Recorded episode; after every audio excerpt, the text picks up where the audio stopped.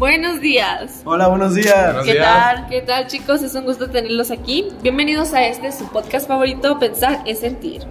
El día de hoy hablaremos de qué es la inteligencia emocional y estaré acompañada de mis compañeros eh, Emiliano Gallegos, Esteban González, Giselle Gutiérrez, Eileen Pérez y yo, su servidora Valeria Tiveros. Un gusto habernos invitado, la verdad. Es un placer estar aquí, Muchas presidente. gracias. Muchas gracias por la invitación. Y bueno, para dar inicio con el episodio de hoy, mi compañera Giselle Gutiérrez les presentará una pequeña cápsula informativa. Oigan, pues sabían que las personas que desarrollan su inteligencia emocional saben reconocer las causas que sustentan sus emociones. Sí, pues la psicología llama a estos sujetos personas emocionalmente inteligentes. Y como ven, no les falta razón. No sabía. Wow. Interesante. Y para continuar, nuestro compañero Emiliano nos presentará una entrevista que realizó a una maestra de bachillerato sobre la importancia de la inteligencia emocional. Yo soy Emiliano y procederé con la siguiente entrevista. ¿Consideras que la inteligencia emocional es importante y por qué? Es importante ya que nos permite reconocer nuestros propios sentimientos y los de las demás personas. ¿Crees saber controlar tus emociones? ¿Reconoces cuáles son? No siempre, pero este tienes que tienes que adaptarte para reconocer esas emociones y poder e- equilibrarlas. ¿Cómo identificas a alguien con una inteligencia emocional estable? Cuando eh, la persona está motivada, hay- eh, tiene empatía, tiene una habilidad social, tiene una autoconciencia y tiene una autorregulación. ¿Cuáles son las ventajas y desventajas de tener una buena inteligencia emocional? Las ventajas serían, es- este, evita el estrés, mejora un rendimiento académico, escolar, mejora las relaciones interpersonales, favorece el desarrollo personal, aumenta la motivación y ayuda a alcanzar objetivos, ayuda a, a dormir mejor, mejora la toma de decisiones. Y las desventajas serían de que pues este no eh, siempre estarás siempre estás estresado no no rindes como debe de ser en, en lo académico tus relaciones son desastrosas mm, no tienes un desarrollo personal adecuado y no duermes bien Ok, muchas gracias por su tiempo. Con eso concluye mi entrevista. Gracias. A veces, un hombre y una mujer salen a cenar. Ya saben a qué nos referimos. Ella lo toma con calma. Cuando él ya terminó. Y olvida que, cuando inician juntos, deberían terminar juntos. Psicoclímax mutuo, retardante para él, estimulante para ella.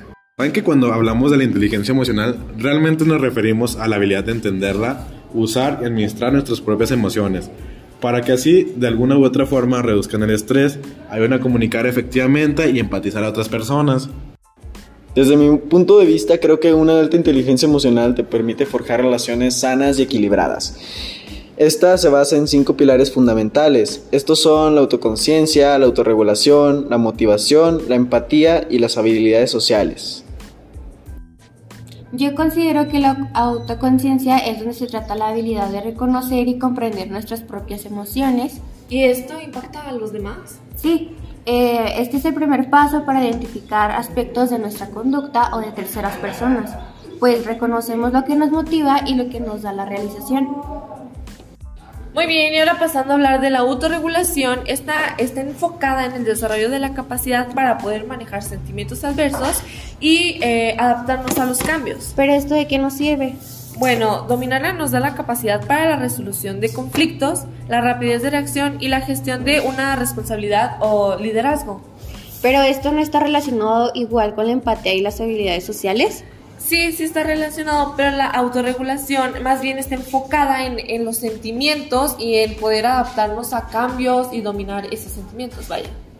Y pues la motivación es clave para la re- realización de nuestras metas, con un enfoque a la realización y satisfacción personal. La necesidad de reconocimiento es más fuerte que la que depende de las relaciones y perspectivas de otras personas. Pero, ¿por qué? O bueno, ¿a qué se debe esta relación?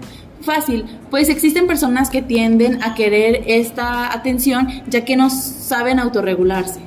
Eh, estoy de acuerdo en eso con ustedes, Oigan. Realmente siento que este es un tema que debería de ser más tratado en las escuelas, Claro. en otros lugares. Claro. Es un tema muy importante porque habla de la autoestima y de eh, la, el... De cómo nos vemos. Es, es un tema que, es- que ha sido muy olvidado en el transcurso del tiempo, ¿saben? O solamente se ve, pero muy por encima, no sé. es- claro, no, es no muy general. en el tema, exacto.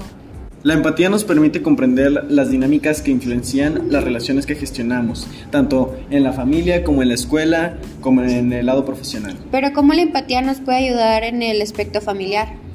Pues teniendo Yo pienso que teniendo como más comunicación, llevándote quizás mejor con tus padres, conversando de cosas que realmente te molestan, porque yo pienso que pues, el hecho de que sea tu familia no quiere decir que no pueda haber cosas que, que no te incomoden o que realmente no puedan hablar. Entonces esas mismas, esa misma comunicación la podemos implementar con nuestros amigos. Mm, yo creo que sí. Siempre es bueno tener confianza con las personas para poder, pues, expresarnos de manera libre. Y bueno, las habilidades sociales es lo último. Perdón. Este se conforma de los mecanismos necesarios para poder, para poder entender las emociones de otros, que esto bien sabemos que también es muy importante. Poder establecer una distancia entre estas y las nuestras al mismo tiempo que construimos un canal de comunicación para poder conectar con la gente con la que solemos interactuar. A continuación daremos inicio con el siguiente tema, el debate sobre la diversidad sexual. Mis compañeras Giselle y Esteban tienen una postura a favor y mis compañeras Eileen y Valeria tienen una postura en contra. A continuación le cederé la palabra a mi compañero Esteban. Muchas gracias compañero. Para comenzar, quiero aclarar que la postura de mi compañera Giselle y la mía son a favor. Y voy a dar un pequeño argumento para iniciar. El término diversidad sexual se usa regularmente para hablar de las personas lesbianas, gays, bisexuales, trans e intersex, LGBTI. La verdad es que todos formamos parte de ella, incluyendo los heterosexuales.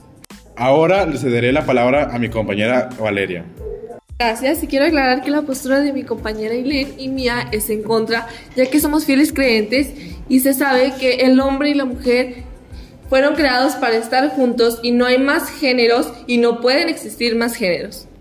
Bueno, como sabemos, la diversidad sexual hace referencia a todas las posibilidades que tienen las personas de asumir, expresar y de vivir su vida sexual, así como de reconocer que hay expresiones, preferencias u orientaciones en distintas culturas y personas. ¿Pero a qué te refieres con vivir la sexualidad? Pues solamente existen dos géneros y Dios los creó para solamente seguir las leyes y solamente procrear entre nosotros. No, no puede existir otra, otra raza. Bueno, pues te explico. La sexualidad ha evolucionado junto con el pasar de los años, al igual que la mentalidad del ser humano. Comenzó en la prehistoria como una simple satisfacción del impulso reproductivo, pero luego ocupó un sitio en las creencias religiosas y más tarde fue perseguida y reprimida por la sociedad. Pues con esta mentalidad evolucionada no llegamos a nada porque así como va a seguir generándose más población. Pues la población tiene que seguir y gracias a esta diversidad es un gran impedimento. Necesitamos niños que cuiden nuestro futuro. Desde mi punto de vista tienen razón, Eileen. Siento que la vida no ha avanzado tanto ya que personas como ustedes hacen que retroceda poco a poco con ese pensamiento tan retrógrado.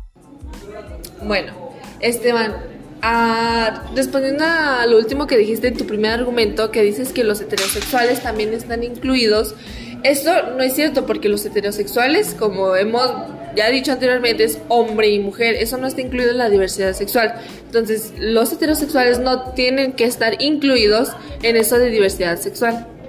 A continuación, cada postura dará una breve conclusión.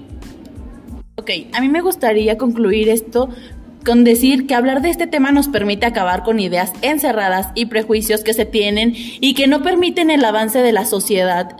Reduce el odio y el maltrato hacia las minorías que muchas veces puede terminar incluso en la muerte de personas que no son toleradas solamente por considerarse diferentes.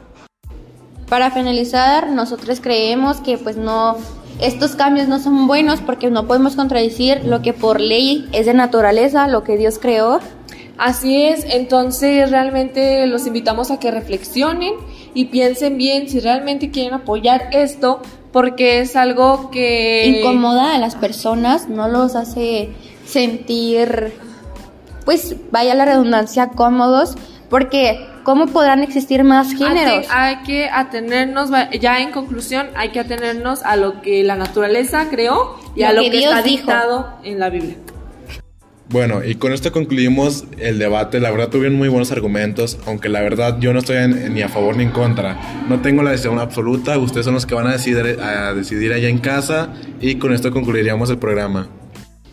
Y bueno, eso es todo por el día de hoy. Los vemos mañana en un nuevo episodio. Y nada más que darles las gracias por escucharnos el día de hoy con este tema tan interesante y nos vemos en la próxima. Hasta luego.